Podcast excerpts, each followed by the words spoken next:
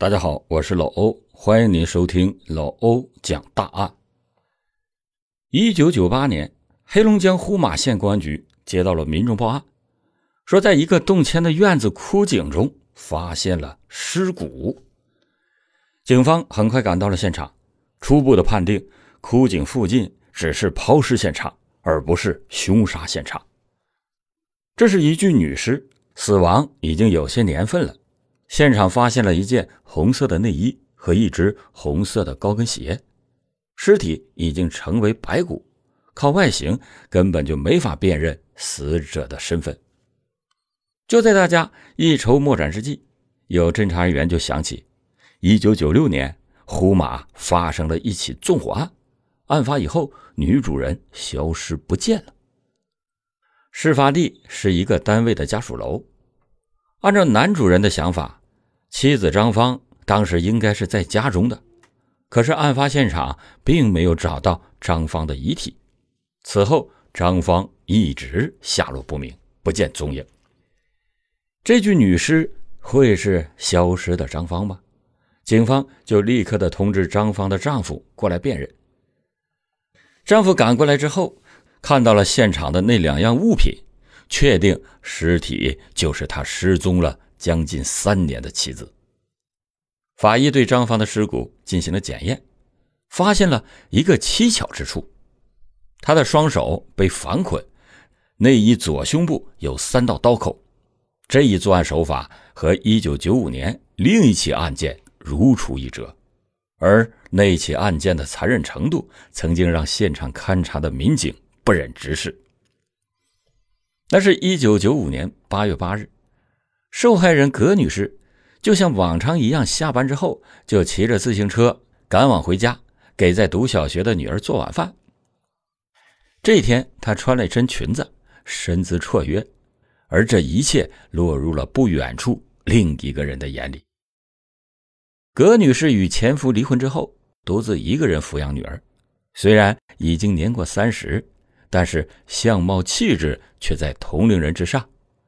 身边的人看她一个女人拉扯孩子不容易，自身的条件又还不错，都动起了给她介绍对象的想法。单位的领导也对她表现出特别的照顾。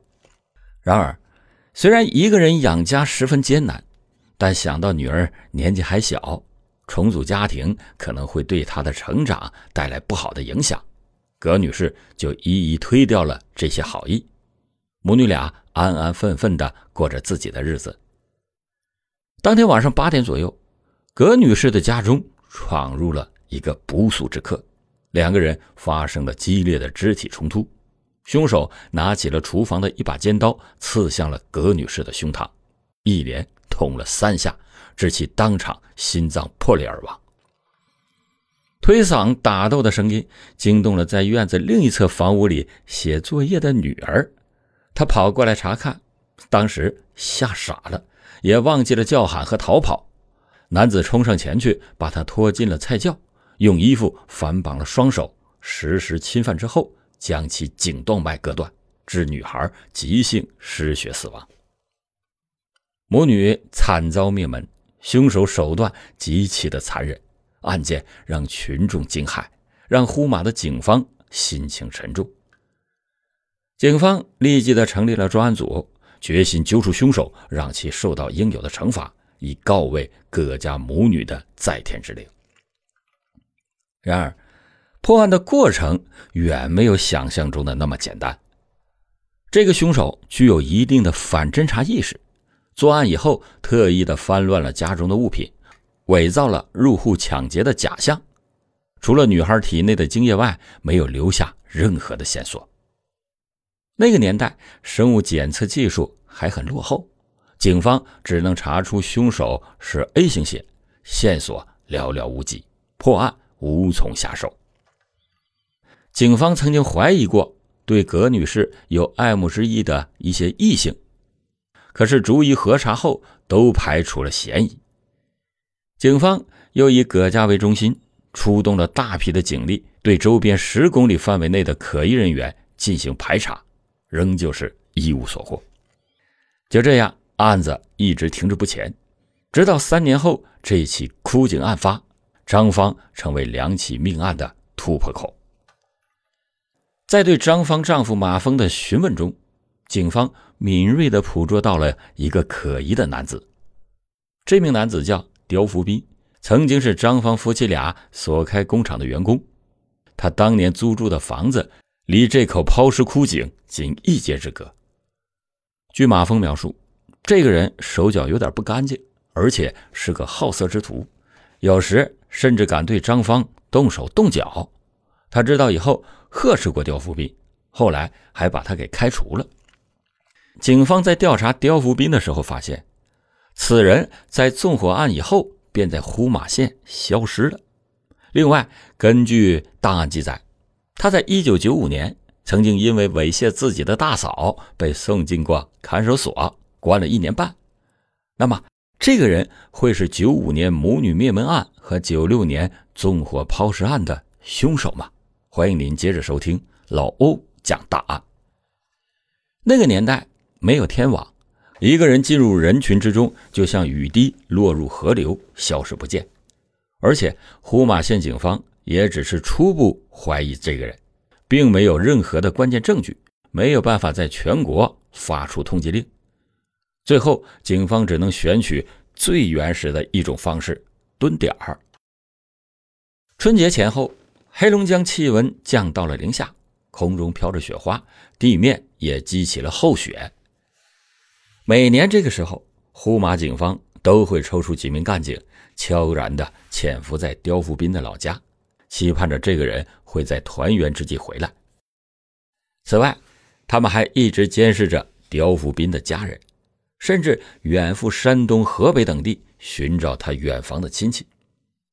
然而，这十几年来，刁福斌就如同人间蒸发了一般，从来没有回过家乡，也没有同家中的任何人联系过。随着时代的进步，生物技术的发展，让中国的刑侦事业也上了一个新台阶。那些年，专案组拿着手中仅有的一份凶手生物检材。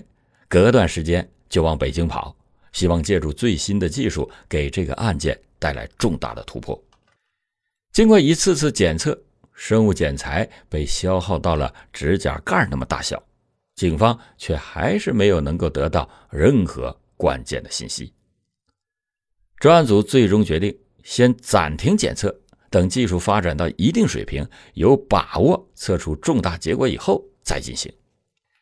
到了二零一三年，我们国家的微量物证技术取得了重大的突破。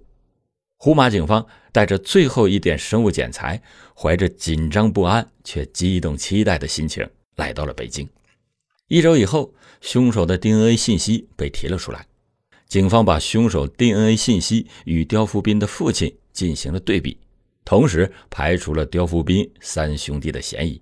最终确定，刁福斌确为当年杀害那对母女的凶手。但是此时，刁福斌仍然是毫无音讯。直到二零一五年，警方在全国 DNA 信息库中发现了刁福斌的信息。此人叫刘世杰，因一起打架斗殴案件被采取了 DNA 数据。最终，警方确定刘世杰就是刁福斌。于是。火速的出动，从黑龙江奔赴广州一个城中村，将逃亡了二十年的刁福斌当场抓获。刁福斌落网以后交代，当年他到姐姐家串门，在二楼阳台上无意瞥见了骑着单车而过的葛女士，对她的姿色念念不忘。在打听到她离异单身之后，不由得大喜，当天晚上就翻墙进入到了葛家的院子。杀害了葛家母女之后，他的内心也有过一阵恐慌。毕竟胡马县就这么大，一仔细调查，暴露的可能性还是很大。他思来想去，就想到了一个绝妙的主意。所谓最危险的地方，就是最安全的地方。他故意的猥亵了自家的大嫂，大嫂一怒之下报警，将刁福斌送进了看守所，关押了一年半。等他从看守所出来之后，葛家母女的案件已经渐渐的冷却，他成功的逃脱了警方的视线。出狱以后，他先是在张芳夫妇家的工厂做工，后来因为行为不端被马峰给开除了，他就心存不满，动了杀机，趁着马峰不在家，就潜入到了张家，杀人以后又放火烧了房子，最后把张芳的尸体扔进了枯井之中。刁富斌在被关押的期间，有记者曾经前去采访，记者问他。仅看了一眼受害人，你就有胆子翻进院子，想强行和他发生关系？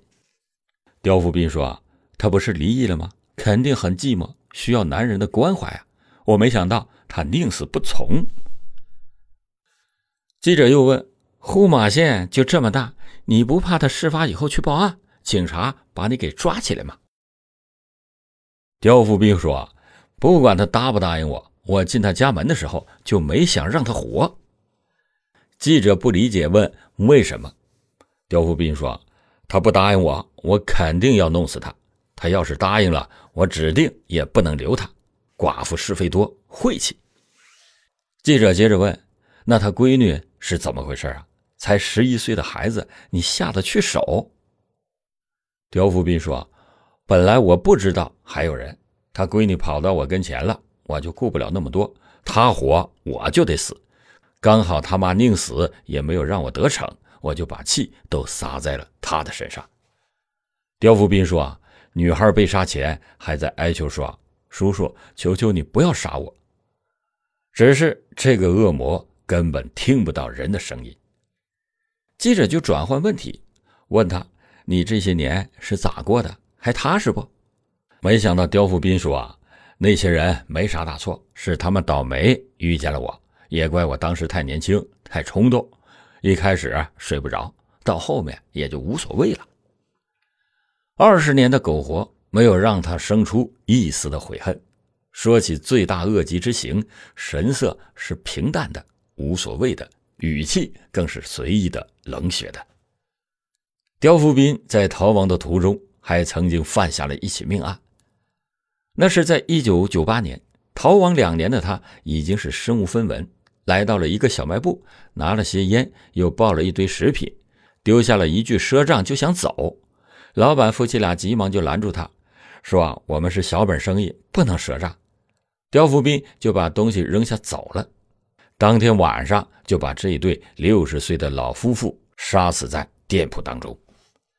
刁富斌的家人知晓到此事以后，都说：“啊，赶快枪毙他吧！我们没有这样的牲口亲人，他根本就不是人。”没错，刁富斌是纯粹的恶，不值得任何的同情。二零一六年，黑龙江省高级人民法院以强奸罪、故意杀人罪、抢劫罪判处刁富斌死刑，剥夺政治权利终身。二零一七年，刁富斌被执行了死刑。好了，感谢您收听老欧讲大案，老欧讲大案，警示迷途者，唤醒梦中人。